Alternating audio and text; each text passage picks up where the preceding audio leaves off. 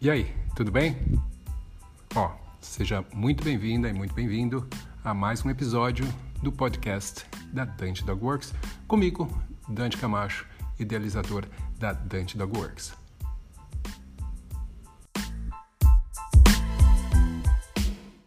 Vamos lá, é possível que essa live aqui tenha começado sem som, então vamos reiniciar.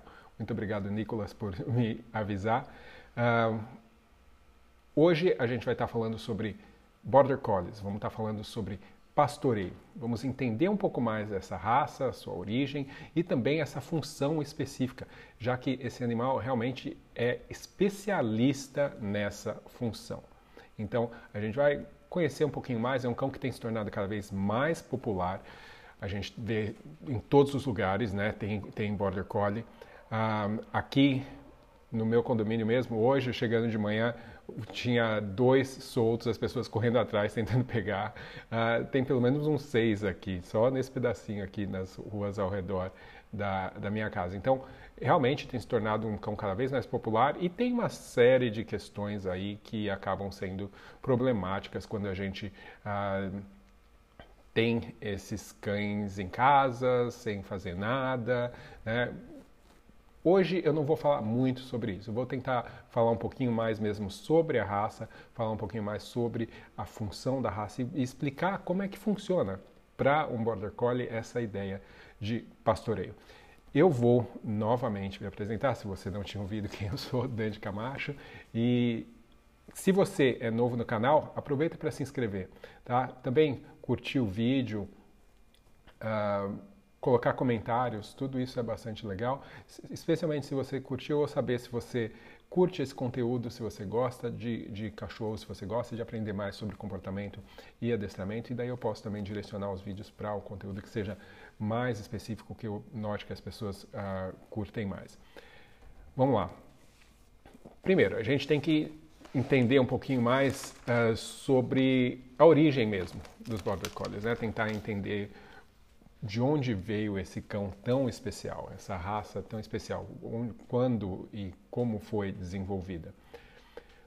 Uh, os Border Collies, na verdade, o nome Border Collie não é algo que é tão antigo assim. Tem um pouco mais de 100 anos que o, a primeira vez que esse termo, né, o Border Collie, foi uh, utilizado. O, a raça já existia antes, mas um, ficou conhecido né, o termo Border Collie em 1915 pelas minhas pesquisas. Eu não estava lá para saber exatamente, mas uh, por que, que tem esse nome Border Collie? Se você vê a tradução da palavra border em, em inglês, é, significa borda né, ou fronteira. E o que uh, a gente sabe é que o cão, essa raça, foi exatamente desenvolvida para trabalhar na fronteira, na divisa entre a Escócia e a Inglaterra. Então, eles acabavam chamando de collies, os cães pastores que eram uh, que, que, existiam na época, mas esse especificamente passou a ser chamado de border collie por conta dessa ideia da fronteira de onde ele foi, uh, de onde ele surgiu, tá? O cão mais uh, famoso e vamos, na verdade, eu lembro quando eu conheci um pouco mais sobre a raça, eu já tive bastante Border Collies. Meu primeiro Border Collie eu tive há cerca de 22 anos atrás. Foi o meu primeiro Border Collie. Hoje em dia eu ainda eu tenho uma que está ali deitada dormindo, uh, que tem oito anos agora. O primeiro, mais famoso, é esse carinha aqui. É um nome dele é Old Hemp, que foi um dos primeiros cães assim, o que foi reconhecido realmente como sendo um marco aí na, na raça. E dizem que todos os cães que a gente conhece hoje, todos os Border Collies que a gente conhece hoje, se você for traçar a linhagem deles e for voltar, eventualmente você vai chegar nesse cão, que é o Old Hemp. E ele se diferenciou exatamente porque ele trabalhava de uma forma que hoje a gente vê como sendo normal de um Border Collie, que é uh, quando ele pastoreava, que essa é a função original desses cães, quando ele pastoreava, ele ah, era um cão muito ah, mais calmo, ele não latia quando ele pastoreava. Então isso ficou, foi uma característica bastante ah, bastante forte. Né? Dizem que ele teve mais de 200 filhos, filhotes, né? o que com certeza é, é muito provável, até mais do que isso, e que ele uh, realmente se tornou como a base né, do que a gente conhece como Border Collie. Isso foi em 1893. Tá? Obviamente que já existiam esses cães antes, né? eles já estavam sendo criados há bastante tempo e usados uh, em diversas regiões, mas o Border Collie nessa região específica. Existe um outro cão que também é bastante famoso, que é chamado de Winston Cap. Uh, e esse cão veio um pouquinho mais tarde, né, no começo dos anos 60, e fisicamente esse cão foi o que um, hoje a gente reconhece como sendo um padrão de um Border Collie. Né? Então você tem uh, uma, uma Sociedade Internacional de Cães Pastores, né? ISDS que chama, uh, que definiu como sendo o padrão da raça esse um padrão que é muito similar ao desse cão chamado Winston Cap. E essa é uma partezinha histórica aí da, da raça. O que a gente sabe também é que o Border Collie é um cão que foi criado originalmente para trabalhar com rebanhos de ovelhas, tá? Ovelhas. Obviamente, por conta da sua uh, adaptabilidade, né, e também por conta de criação, tal, de seleção genética, hoje em dia ele é usado para outros tipos de rebanho também. Especialmente aqui no Brasil é muito usado também para gado, ou seja, é uma forma, eles têm que treinar ou, ou trabalhar de uma forma diferente para conseguir mover ovelhas e para conseguir mover gado. Né? Mas você é muito comum você ver apresentações de, de border collies controlando, controlando qualquer coisa que se arrebanhe, na verdade. Né? Então eles têm isso muito forte na sua uh, carga genética. Existem diversas raças que são também consideradas cães pastores, mas uh, cães pastores têm uh, também formas de pastorear que são diferentes. Então você tem, por exemplo, um healer, né? E se você for ver, que é um, um tipo de um boiadeiro australiano, né? Que é chamado em português se você for ver a tradução da palavra healer em inglês, tem a ver com a ideia de calcanhar, ou seja, é um cão que tem a tendência de mordiscar o calcanhar né, do, do rebanho para movê-lo. Né? Então ele trabalha com gado, que é mais pesado, uh, mais resistente a se mover, daí ele tem que mordiscar para convencer o gado a se mover.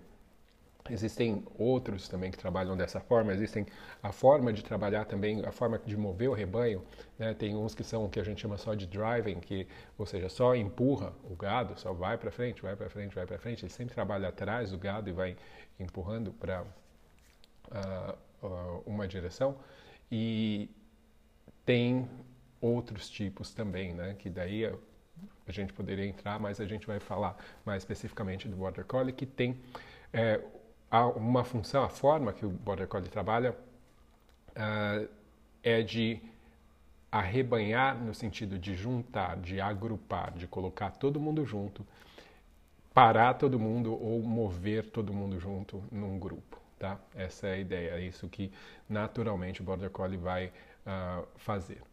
Agora, quando a gente pensa em treinamento para um cão uh, pastor, e só para uh, terminar aqui essa questão do, do, antes de entrar na questão do treinamento, quando a gente fala um, do Border Collie como tipo físico, é muito importante também que a gente lembre que o Border Collie ele era usado em diversos lugares, né, na Inglaterra, no, no, na, na Grã-Bretanha, né, na sua, no local de origem, e dependendo do local onde ele era utilizado, as condições do terreno, o tipo de rebanho que ele estava movendo eram diferentes. Então, tipos físicos eram preferidos em locais diferentes. Então, pelo mais longo num lugar, pelo mais curto num outro, um tipo físico maior, mais pesado num lugar, mais leve, mais ágil em outro. Tudo depende também do local onde esses cães estavam.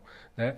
Muita gente vai Falar, ai, border collie é tão lindo, né? As pessoas geralmente têm essa imagem aqui, né? Ver esse filhotinho, ai, como é bonitinho, adoro border collie, eu quero um, não sei o que lá. Porque também é um cão popular, aparece na televisão, tal, todo mundo quer. Mas uh, hoje em dia, o Kennel Club, né, a maioria dos Kennel Clubs, eles colocam uma, um padrão de uma raça que, na verdade, é uma coisa meio generalizada, porque a, a raça em si, ela tem, ela tem uma variabilidade bastante grande nos seus tipos. Né? Então tem cães, como eu falei, de pelo longo, de pelo curto, não tem a orelha pode estar para cima, pode estar para baixo, o que quer que seja. Tem, né? É, algumas as características são, variam muito e não tem uma que é certa e outra que é errada. É normal essa variabilidade. Cores também, não existe uma cor. Obviamente que tem questões de, eh, de genética, de genética recessiva e tudo mais que tem que tomar, tem que se tomar cuidado, mas como os border collies têm se tornado cada vez mais um objeto, basicamente, de desejo e de consumo, as pessoas estão tentando, obviamente, também fazer com que eles tenham a aparência mais próxima do que elas gostam. Então, é o que eu falei, essa foto do essa imagem do filhotinho, né?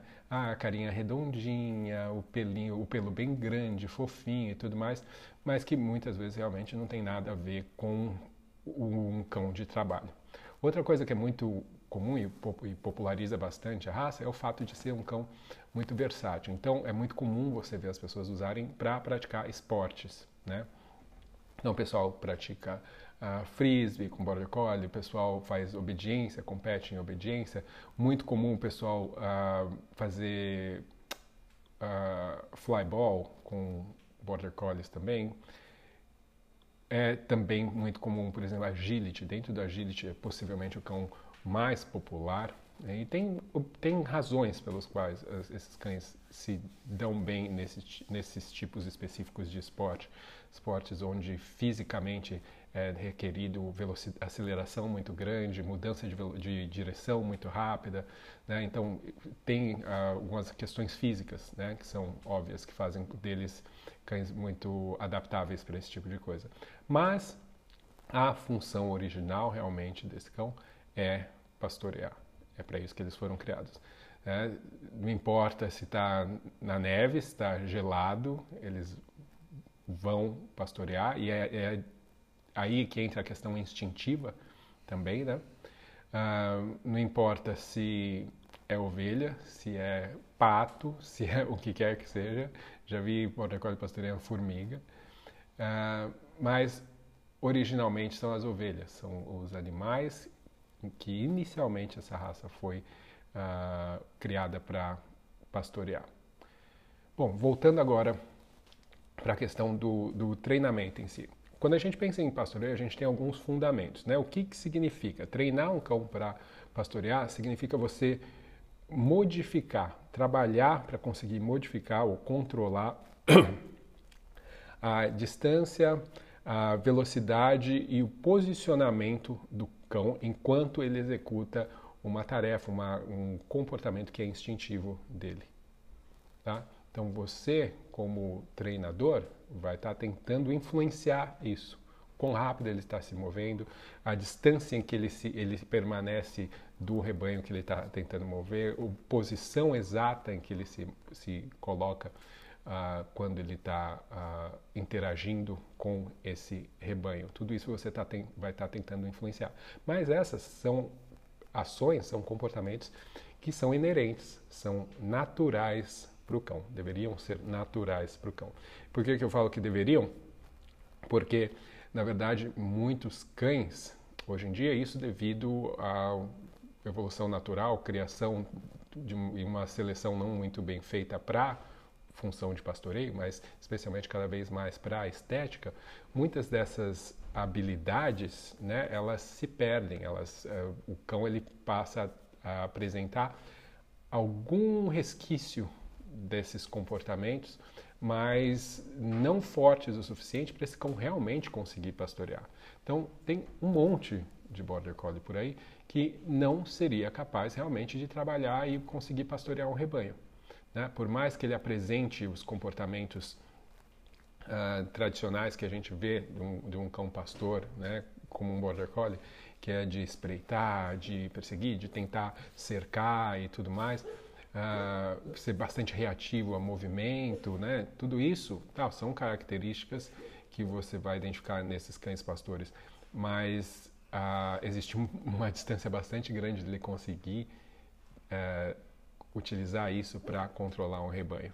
Né? São diversos fatores que vão influenciar, mas com certeza a questão genética hoje em dia uh, faz com que muitos cães não tenham essa capacidade.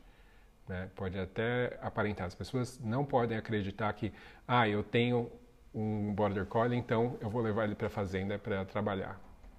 Não funciona, não é tão simples assim. Gostaria que fosse, mas não é tão simples assim. Eu já, como eu falei, eu já tive vários border collies e já brinquei com essa ideia de pastoreio uh, com diversos deles. E eu não sou um treinador de pastoreio, uh, mas já me aventurei de tentar praticar e ensinar um pouco os meus cães, obviamente sempre com orientação de treinadores mais experientes. E não, cada um deles reage de uma forma, né? E alguns deles não têm realmente a capacidade uh, nem a quantidade necessária de instinto e nem a frieza mental e a capacidade de, de conseguir lidar com uma situação tão uh, nova, excitante e, e uh, para alguns cães até amedrontante. Então, não é simplesmente ter um cão e que você vai ter um cão pastor que pode trabalhar e te ajudar na fazenda, tá? Se isso acontecer, você teve sorte tá? mas muitos não têm. Tudo vai depender da linhagem, de onde que esse cachorro vem. Cada vez mais as linhagens de cães para beleza, que, que gostam de ossos mais pesados, cara mais redonda, olhos maiores, pelagem densa, você vai ver que muitos desses cães realmente são incapazes de conseguir pastorear, não só esses, obviamente, mas até por questões físicas, porque muitos deles também têm ficado cada vez com as, os membros, né, as patas mais curtas também. Eles são cães que no geral são mais baixinhos. Então, mas aí sai da ideia de treinamento, né? Voltando para a questão de treinamento. Como eu falei, a nossa ideia é conseguir então modificar, controlar esses elementos, né, de posicionamento do cão, de distância do cão em relação ao rebanho e de velocidade em que ele interage com esse rebanho. Quando a gente pensa em cães, uh, especificamente em cães pastores, a gente está falando de uma seleção genética que foi feita por nós para conseguir pegar algumas características de uma sequência natural predatória dos cães e, e enaltecer algumas delas, né? talvez suprimir algumas e fazer com que outras sejam mais fortes. Se você pensa em sequência predatória, se você não sabe o que é uma sequência predatória, é o processo uh, que, que descreve os comportamentos que estão envolvidos dentro do, nesse processo né, de predação de um cão. Então, vai desde orientar, ou seja, uh, orientar mesmo né, a atenção, o, o, o interesse na direção do, do, da sua presa, olhar, né, que é fixar aquele olhar, ou seja, localizar, um, espreitar, né, que é aquele andar lento, geralmente abaixado, bastante característico, por exemplo, dos Border Collies. Daí a gente vai ter o perseguir, que é sair correndo atrás. A gente vai ter o pegar, né, que é conseguir agarrar, o morder, que daí é o realmente, né, uh, o matar, certo? Dissecar e o consumir, que no final vai ser comer.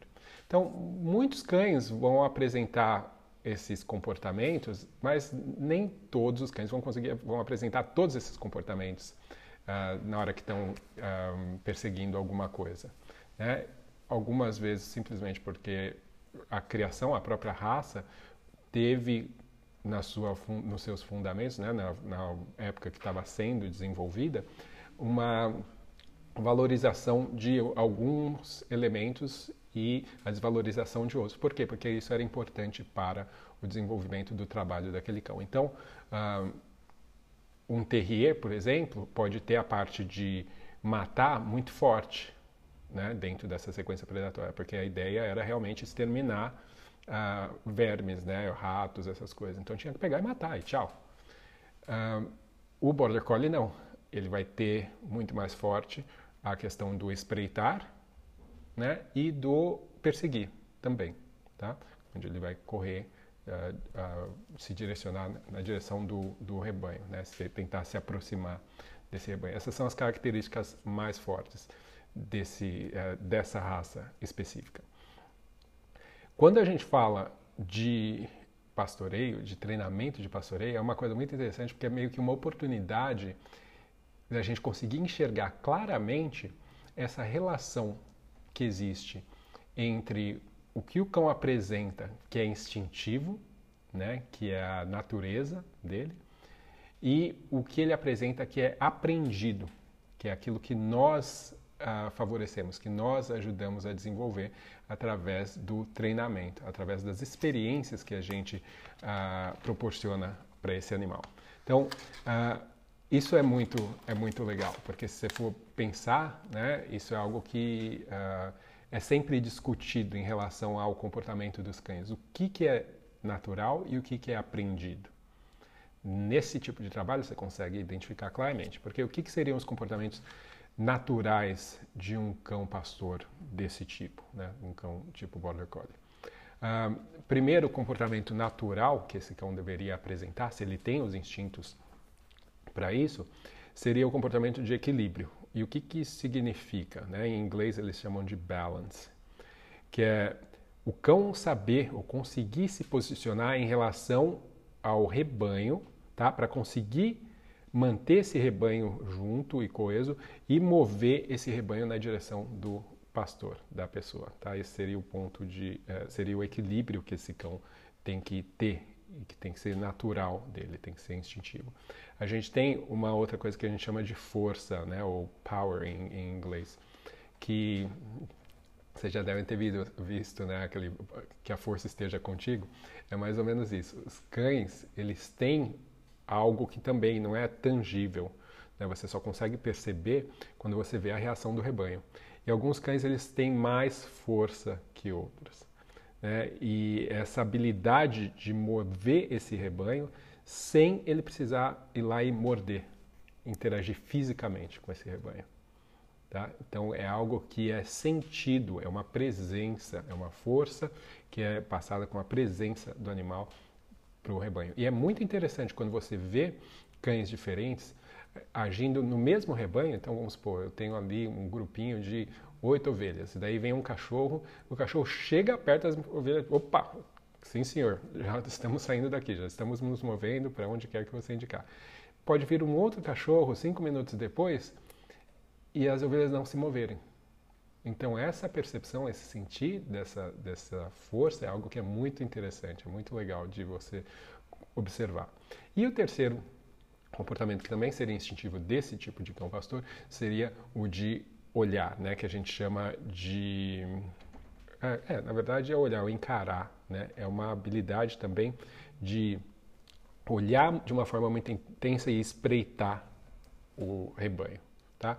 Isso também vai estar ligado diretamente à questão da força, né? Dessa, quanto a, a gente costuma olhar, a, costuma dizer que o cão tem mais olho, né? Ele tem muito olho significa que ele fica encarando muito. Né? Alguns têm olho demais, e daí significa. Porque tem que ter também um equilíbrio entre tudo isso, né? Ah, entre, entre o equilíbrio, entre a força, entre o olho. O cachorro pode ter olho demais e significa que para ele ele está satisfeito em ficar só lá encarando e não necessariamente mover o rebanho. Né? E está nem aí para onde você está em relação a tudo isso. Então a gente quer isso também. E a gente tem uma outra característica que também é muito importante quando você está falando de cães pastores, que eu tentei achar a tradução para isso e apareceu a palavra licitabilidade, mas eu vou explicar o que, que é. Uh, em inglês, uh, o termo seria biddability, que significa uma vontade de trabalhar com o seu condutor, se trabalhar com a pessoa. Tá? Então, quando se pensa em cães, e eu já vi muitos casos, né, as pessoas vão adquirir um cão e daí elas veem, uh, tá lá a propaganda, né, ah tá, tô vendendo esses filhotes. para cães de pastores. E daí, quando falam dos pais, essa é uma característica que eles sempre, se esses cães têm, que eles sempre anunciam, né? Que eles têm essa vontade de trabalhar com a pessoa, né? Por quê? Porque o cão pode ter também uma vontade de querer fazer as coisas por ele mesmo e dane-se as pessoas, né? Então, isso é menos útil quando você está falando de um cão pastor que vai trabalhar também com as pessoas. Um, obviamente que ter independência também é uma característica importante. Por quê?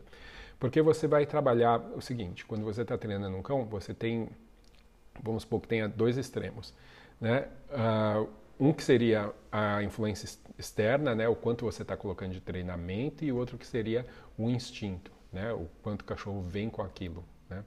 E você vai ter que achar um ponto entre esses dois extremos, né? Para que esse cachorro consiga trabalhar. Né? Não pode ser tudo instinto, sem nenhuma influência sua, sem nenhuma, uh, sem ensinar nada. Né? E não pode ser tudo você ensinando e controlando o tempo inteiro, sem permitir que ele apresente, uh, também faça, uh, mostre a parte instintiva dele. Cada cão vai precisar mais de uma coisa ou mais de outra. Geralmente, quando você está falando de cães pastores, aqueles que são menos talentosos, ou então, aqueles que são muito assertivos, são muito duros com o rebanho, eles vão precisar de mais controle. Quando a gente fala de menos talentoso, é aquele, é aquele cão que para ele não vem naturalmente as ações. Ele não toma, ele não consegue achar o equilíbrio da, de forma natural. Ele precisa de mais ajuda. Ele precisa ser indicado, olha, se posiciona mais para cá, que daí as ovelhas vão se mover, ou mais para lá e tal. Um, então, isso tem que ser uh, decidido, definido, treinado, baseando-se na personalidade de cada cão. Tá? Então, é, o treinador, quando faz isso, ele tem que ter essa sensibilidade de perceber o que, que esse cachorro precisa mais ou menos. Tá? Então, é algo que é bastante ah, específico. Tá? Então, quando a gente pensa em treinar com mais controle, a gente está falando que, por consequência, esse cachorro vai apresentar menos independência nas suas ações. Um, quando a gente pensa em independência, você também pode pensar que, bom, eu preciso que o cachorro tenha uma quantidade de independência suficiente, porque existem muitos casos tá, onde os cães trabalham totalmente sozinhos. O que, que isso significa? Você está aqui na sua fazenda, seu sítio, o que quer que seja. Você está com seu cachorro aqui, daí você fala para ele, vai lá recolher as ovelhas, ou vai lá recolher o rebanho. E você fica aqui na sua casa, sentado na porta de casa, ou tomando um café na cozinha, e o cachorro vai lá e recolhe todo o rebanho e traz para casa, para a área onde uh, ele tem que trazer o rebanho. Nesse tipo de situação, o cão ele faz tudo sozinho, ele tem que tomar as decisões sozinho, ele tem que uh, lembrar de todos os elementos, se, por exemplo, se os animais estão separados, ele tem que buscar cada um deles, juntar todo mundo, trazer tudo, e ele tem que fazer isso tudo sozinho. Tem cães que têm essa habilidade, tem cães que vão conseguir isso, tem outros que não, que vão sempre precisar da ajuda das pessoas. Então, depende muito do temperamento também de cada um. É muito importante que o cachorro tenha calma para conseguir fazer esse tipo de coisa. Uh, quando a gente pensa em uh, treinar, começar a treinar, a gente tem que lembrar que você tem que ter uma compreensão. Uh, você e o cão também tem que ter uma compreensão da relação que existe física entre três elementos. Que, quais são esses elementos? Você, o cão e o rebanho. Tá? Você tem que conseguir entender isso. Isso é muito importante que a pessoa entenda, senão ela não consegue treinar e, obviamente, eventualmente, o cão também entenda. Uh, onde a pessoa se posiciona em relação ao rebanho, em relação ao cão, vai ajudar então o cão a ser guiado a se mover de uma forma ou de outra. Esse seu posicionamento ou essas suas reações, você pode se posicionar parado ou gerar algum tipo de movimento, vai causar uma reação instintiva do cão. Tá? Não é que você precisa guiar ele a fazer, ah, você vai andar desse jeito. Não. O simples fato de você olhar ou se mover de uma de determinada forma faz com que instintivamente o cão reaja de um jeito. E isso é, o, é a parte instintiva que é necessária para um pastor ter, que você não consegue fazer com qualquer cachorro que não tenha isso. Tá? Por isso que é bastante específico. Não dá para você fazer com que um cão que não tem esse instinto, cão qualquer de qualquer outra raça, de qualquer outra origem genética, execute esses uh, esses comportamentos. Ele simplesmente não funciona desse jeito, tá? Um, quando a gente fala disso, então vamos supor que eu tenho aqui, eu estou aqui como condutor, à minha frente, uh, sei lá, 10 metros está um grupo de ovelhas e o meu cão está aqui à minha direita, tá?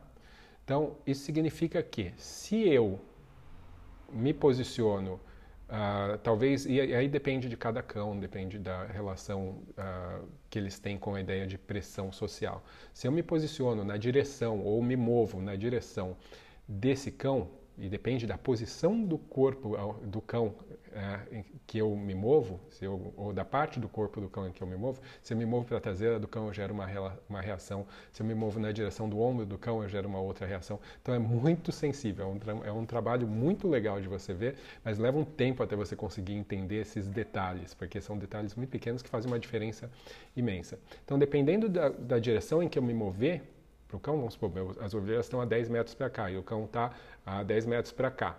Se eu me movo numa determinada posição, eu naturalmente vou causar com que esse cão reaja fazendo uma volta ao redor das ovelhas no sentido anti-horário. Quando o cachorro está do outro lado, é a mesma coisa. Dependendo de onde eu me posicionar, da forma que eu me mover, vai fazer com que o cachorro reaja no outro sentido. Tá? Então, quando a gente entende isso, né, a gente consegue então começar a trabalhar para gerar esse movimento do cão de um lado para o outro e ajudá-lo também a entender e a encontrar o equilíbrio que seria o que a gente chama de 12 horas. Né? Você ficar em 6 horas no relógio, as ovelhas ficam no meio do relógio e o cachorro fica onde seria as 12 horas. Esse é o ponto de equilíbrio né, onde está tudo controlado, as ovelhinhas estão paradinhas ali, elas estão sendo seguras pelo cão para você, junto a você. Então, uh, o cão ele tem que trabalhar, ele tem que treinar, exercitar para conseguir achar esse ponto de equilíbrio cada vez mais facilmente, mais naturalmente.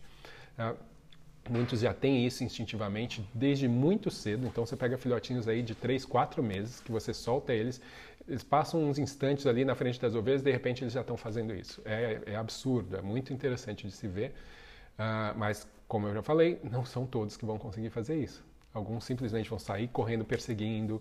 Então, uh, o que, que acontece? Para você conseguir fazer isso, conseguir ensinar esses animais, porque nem todos têm, uh, vão apresentar esse, esse, esses comportamentos logo de cara, você tem que favorecer o meio, você tem que prevenir, você tem que programar para fazer com que todas as experiências que esse animal tenha sejam benéficas para o aprendizado do trabalho dele. Se você simplesmente solta lá o, filhote, ele, o, o cão adulto, ele sai correndo perseguindo as ovelhas, as ovelhas saem correndo pelo campo, é isso que ele está aprendendo. Né? É, inclusive, está tendo uma experiência incrível, super excitante e provavelmente ele vai ficar ah, ansioso por uma próxima oportunidade onde ele vai poder fazer isso. Então a gente tem que tem que tomar muito cuidado quando se, se pensa em expor um animal a um rebanho. É uma coisa que tem que ser feita de, de forma programada. Quando a pessoa está trabalhando dessa forma, o tom de voz também tem que mudar. Porque é muito comum quando a gente pensa em treinamento normal, né, para o dia a dia, a pessoa falar com voz fina, motivar o cachorro, excitar o cão, para que ele faça certas coisas. Especialmente porque a gente está trabalhando com coisas que não são naturais para os cães. Tá? Então a gente tem que convencê-los a querer fazer isso. Quando a gente está falando de pastoreio, para um cão que apresenta instintos naturais, você não está tentando convencê-lo de fazer aquilo para ele se aproximar daquele rebanho já é a maior recompensa que ele pode ter. Então, funciona de uma forma diferente. Quanto mais excitado você fala, maior a chance desse cão ficar também excitado e se aproximar mais do rebanho, perseguir, maior a chance dele morder e tudo mais. Então, é muito interessante quando você vê um pastor, que eu digo um, uma pessoa, um treinador, você vai ver que ele muda o tom de voz, ele usa um tom de voz mais baixo, mais grosso, né? para uh, tentar também manter o cão num estado mental mais calmo. Então, uh, isso, isso é, é, bastante interessante também e, e, esses detalhes, né, é interessante ver como o cão consegue perceber isso. Algo que uma pessoa que só trabalha com cães para treinamento uh, do dia a dia vai chegar e vai achar que é normal, né? Falar, ah, vamos fazer festa, não sei o que, quando o cachorro vai... E pode ser uma desgraça para o treinamento. Né? Então, uh, é uma forma de pensar e entender o treinamento bastante diferente né, em vários aspectos. Agora, obviamente que as leis do aprendizado elas funcionam da mesma forma. O que a gente tem que fazer é conseguir identificar onde é que estão os reforçadores. Como eu já mencionei, para o cão, a proximidade ao rebanho é possivelmente a coisa mais importante, né? o, o, o reforçador maior para ele, a coisa que ele mais quer. Então, uh, o que o cão tem que entender é que as ações que ele faz, né, seja girar de um lado, girar para o outro, tal, uh, vão ou não trazer proximidade para o rebanho, do rebanho. Então, uh, quando a gente pensa dessa forma, o que, que acontece? Cada vez que você ensina para um cão a girar para um lado, a girar para o outro, a consequência de fazer isso tem que ser para ele algo agradável, senão ele não vai continuar fazendo aquilo, certo? Depois você vai colocar comandos nisso. Então, se você não, se o resultado não é agradável, ele vai ouvir esse comando e vai ter uma reação negativa, é uma resposta até emocional uh, negativa. Quando o cachorro entende isso, o que, que acontece? Cada vez que um comando é dado, esse comando, o que, que ele uh, pode significar? Ele pode significar uh, um estímulo discriminativo, ou seja, um comando em si que vai estar tá dizendo, olha, se você responder desse jeito, né, se você responder fazendo esse movimento, quando eu falar essa palavra, você automaticamente vai ter uma recompensa, uma, um reforço de se aproximar desse rebanho, né, ou fazer o rebanho se mover, se é isso que você quer, se é isso que te traz satisfação. Outra coisa, o comando em si também pode ser, servir como o que a gente chama de uh, reforçador secundário. O que, que isso significa? Como se fosse um clicker, né? como se fosse um marcador. Ou seja, você pode estar com esse comando recompensando o que o cachorro fez antes.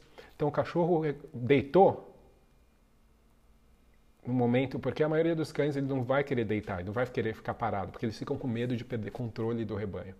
Então você pediu para ele deitar, ele deitou, e como consequência de deitar, você fala para ele, ok, agora você pode se mover nessa direção, para ele é como se você estivesse falando, isso mesmo, parabéns, e logo em seguida o que, que ele consegue fazer? Correr na direção de trazer o equilíbrio e fazer ele se satisfazer com a aproximação do rebanho ou mover o rebanho.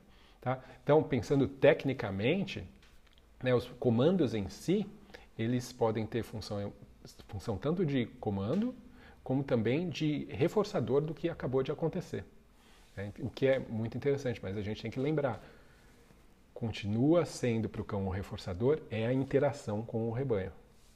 Né? Quando eu falo interação, não necessariamente de estar junto, né, tocando tal.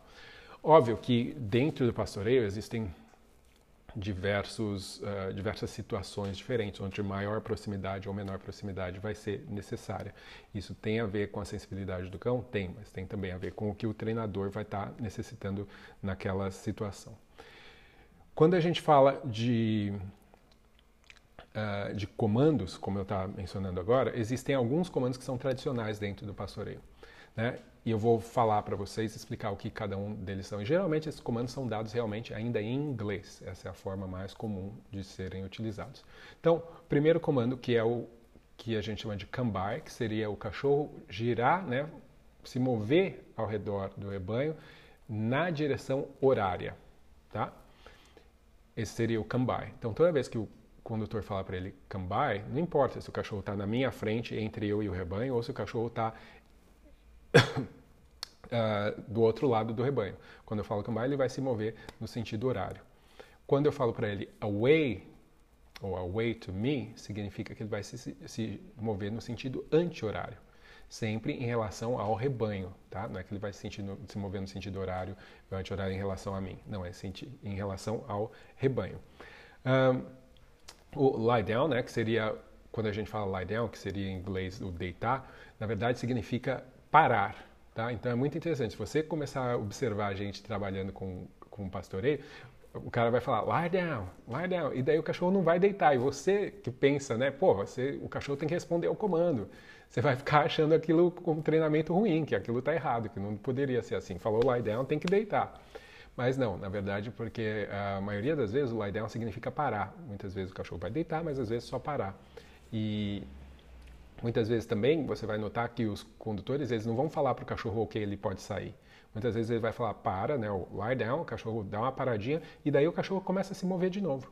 Então existe uma certa permissividade porque existe um reconhecimento de que o cachorro também sabe mais coisas que você não sabe. Então muitas vezes o condutor vai permitir que o cão defina quando ele deve se mover de um lado para o outro. Tá? Como eu já falei mais no começo, essa questão pode variar de acordo com o temperamento de cada cão, a quantidade de talento natural que esse cachorro tem ou não. Uh, a gente tem o que a gente chama de walk up, que é o caminhar na direção do rebanho, né?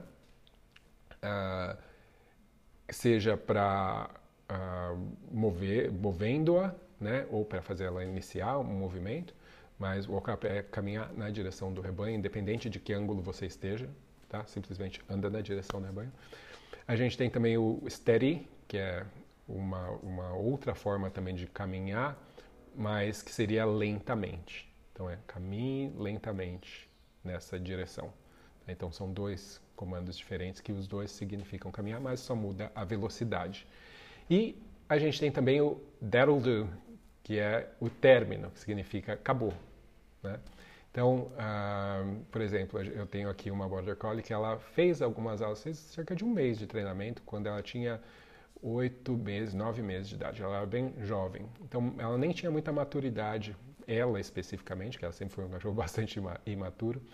Uh, então, na verdade, a treinadora na época até comentou, ó, seria legal se ela fizesse isso mais tarde, deixar ela ter um ano e pouco, amadurecer um pouco mais. Nessa época esse cão não era meu, mas eu conhecia a dona e conhecia a treinadora também. Mas nesse mês ela aprendeu esse comando, Derulu, que significa terminou, vamos embora, acabou. Né? O que significa deixe o rebanho, a coisa que você mais quer, que você instintivamente está sendo sugado a querer estar com ele. Deixe ele de imediato, desligue e vamos embora. Tá? Até hoje ela reconhece essa palavra. Você fala dela, ela sabe exatamente. Você pode estar brincando, tal, jogando frisbee, jogando bolinha, fazendo um monte de coisa. Você fala para dela, ela, ok, desliga, vamos embora. Tá? Uh, porque o condicionamento foi feito muito bem feito no momento certo. Uh, então, esses são os comandos né, que a gente uh, normalmente vai encontrar, que as pessoas vão falar quando estão pensando em treinamento especificamente de Border Collie. Quando a gente pensa de dentro desses comportamentos todos que eu estava mencionando e os comandos e tudo mais, a gente tem o que a gente chama que são os comportamentos que são naturais, instintivos, que é o que eu acho que eu tinha falado um pouco uh, mais no, no, início, né? Que é a questão de se mover de um lado para o outro, de em, em buscar ou encontrar esse equilíbrio, né? Desse posicionamento, o olhar né, muito forte, essa a força né, de conseguir mover o rebanho sem precisar uh, interagir fisicamente, morder. Agora, uh, uma coisa que é muito importante quando a gente está pensando num cão como esse, num cão de trabalho, num cão pastor, num border collie de trabalho, é que ele tem que ter uma coisa que é muito prezada por quem trabalha com isso, que é o que a gente chama de ética. Ética de trabalho. É só você pensar em gente também. Um cão que tem ética de trabalho é um cão que se compromete com aquilo. Isso é uma característica que é realmente muitas vezes genética, né? Ela tá, ela vem com aquele cão. Uh, é sempre buscado um cão que seja mais que pense no que está fazendo, que não reaja simplesmente alucinadamente, tá? E um cão, obviamente, como eu falei do, do termo anterior lá, o biddability, um cão que seja parceiro, que goste de estar junto, goste de trabalhar junto com a pessoa. Muitas vezes, essa questão de demonstrar a ética, de, especialmente de demonstrar o pensar, tem a ver com realmente o, o treinador conseguir ajudar o cão a chegar nesse estado, tá? Um, fazendo com que as experiências de aprendizado sejam boas, sejam positivas, sejam claras, mas também fazendo com que tenha bastante experiências. Um cão que, por exemplo, as pessoas elas têm um border collie na cidade, ah, eu quero fazer pastoreio com meu cachorro, quero ensinar meu cachorro a pastorear. E daí ela acha que ela vai levar o cachorro lá uma vez a cada 15 dias no sítio do amigo, que tem um cara lá que treina e que o cachorro vai aprender. Não, tem uma chance muito grande que seu cachorro vai adorar ficar perseguindo as ovelhas, mas para conseguir aprender a se acalmar na presença delas, a pensar no que ele está fazendo, ele precisa de muitas sessões, ele precisa de frequência de treinamento. Tá? Isso é muito importante. Um, Outra coisa que também é bastante importante, que também é meio que instintiva do cão, é a habilidade de ler o rebanho. O que, que significa isso? Identificar naquele grupo de animais como eles são, como eles reagem e daí adaptar o seu comportamento de acordo com aquilo. Né? Identificar daquele, daquele grupo. Tá? E o que, que isso significa? Uh, se você tem um bom treinador, o treinador ele vai conseguir ajudar o cachorro a entender, a ler mais facilmente né, os rebanhos. Mas uma coisa que importa muito é o rebanho mesmo, né? Que tipo de rebanho que o cão está aprendendo a trabalhar. Quando ele aprende, quando ele está inicialmente começando, tem que se escolher uh, rebanhos que sejam apropriados para isso. Por quê? Se você pega um, um, tipo de ovelha, no caso, né? que é muito, que a gente chama flighty, que é muito fujona, que é muito rápida, que corre o tempo inteiro, uh, dificilmente você vai conseguir desenvolver calma no trabalho desse cão. Né? Porque ele vai ficar muito excitado, ele vai ficar preocupado, que elas estão escapando, que elas estão saindo do controle e tudo mais. Se você tem um oposto, né, que você tem ovelhas que são muito paradas, né, pesadas, paradas ou até bravas, né, que ficam dando cabeçada no cachorro quando ele tenta movê-las, uh, você pode inclusive ter um cachorro que fica apreensivo porque ele pode ter medo, né, dependendo da idade, da sensibilidade dele. Se ele toma uma cabeçada para alguns cães, isso é suficiente.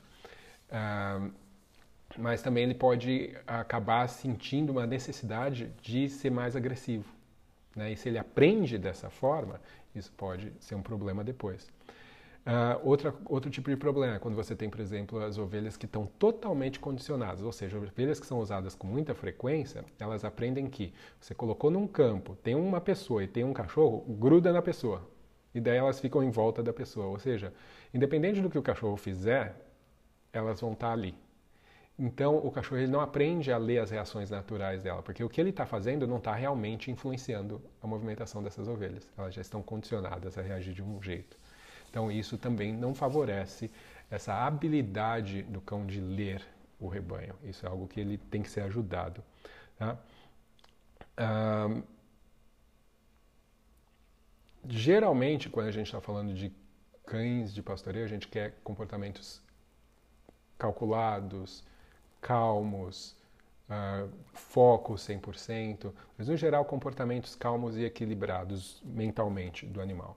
Então, para isso, também é muito comum que quem trabalha com isso vai uh, pregar e vai tentar favorecer a ideia de, no geral, os comportamentos desse cão serem calmos. Que você quer que ele seja calmo na hora que ele está pastoreando, então você também tem que favorecer para que ele seja calmo no, no resto do dia, no dia a dia dele. Tá? Então, muita gente vai ser contra, inclusive, o uso de cães para outros tipos de atividade. Vamos supor, ah, eu vou brincar de frisbee e treinar pastoreio. É, né? não é algo que é visto com muito bons olhos. Alguma das razões também, porque uh, é muito importante que o cão aprenda a focar no rebanho, a te ouvir, mas olhar para o rebanho. E muitas vezes, quando a gente estimula alguns tipos de treinamento, o cachorro aprende a focar bastante na gente. Então, isso pode gerar algum conflito, tá? em alguns casos, com os cães. Mas, pessoalmente, eu já conheci diversos cães, inclusive meus cães, que eram treinados, faziam truques, ganhavam petisco, corriam atrás de bolinha, gostavam de brinquedo, cabo de guerra, tudo mais.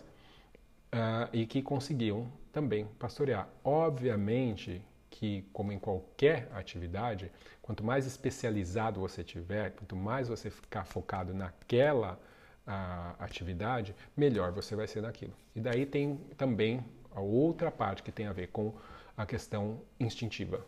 Ou seja, quanto mais forte for o instinto, quanto mais geneticamente apto esse animal tiver, maior a chance também dele conseguir lidar com essas mudanças de uma forma mais fácil, tá? Bom, deixa eu ver se eu tinha mais anotações aqui. Sim, acho que na verdade é para no geral, né, para quem quer se envolver nesse tipo de coisa, lembra que é algo que requer muito estudo, tá? Eu falando aqui pode parecer simples, mas na hora que você coloca o pé ali no, no campo com o cachorro e com as ovelhas, você pega um cachorro jovem que está correndo alucinadamente, sem saber o que. Meu, não é fácil. Realmente é algo que requer muita experiência. Então você tem que estudar, tem que correr atrás, tem que ler, tem que observar. Se você puder ir em curso, se você puder ver vídeos. Mas realmente fazer é o que vai fazer a diferença, tanto para a pessoa quanto para o cão, obviamente, também. Tá? E óbvio, se você vai uh, fazer isso você vai precisar de alguém para te ajudar, você vai precisar de um treinador mais experiente e tal.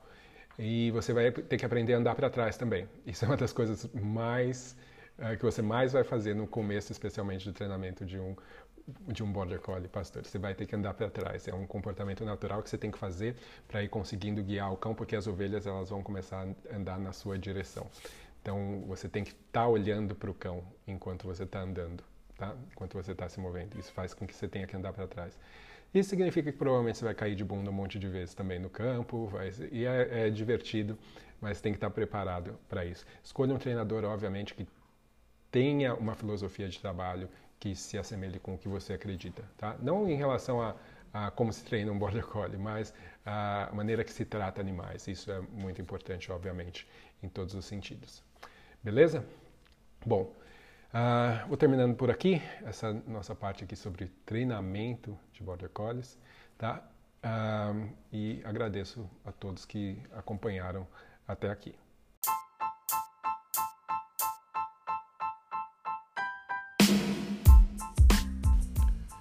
Então, pessoal, esse foi mais um episódio do podcast da Dante Dog Works. Espero que vocês tenham gostado. Se vocês querem mais informações sobre a Dante Dog Works, sobre os cursos da Dante Dog Works, é só entrar no site www.dantecamacho.com e lá você vai saber um pouco mais sobre mim, sobre a minha história e também sobre os cursos aí que a gente tem disponível. Eu espero vocês no próximo episódio, então, até mais, um abraço.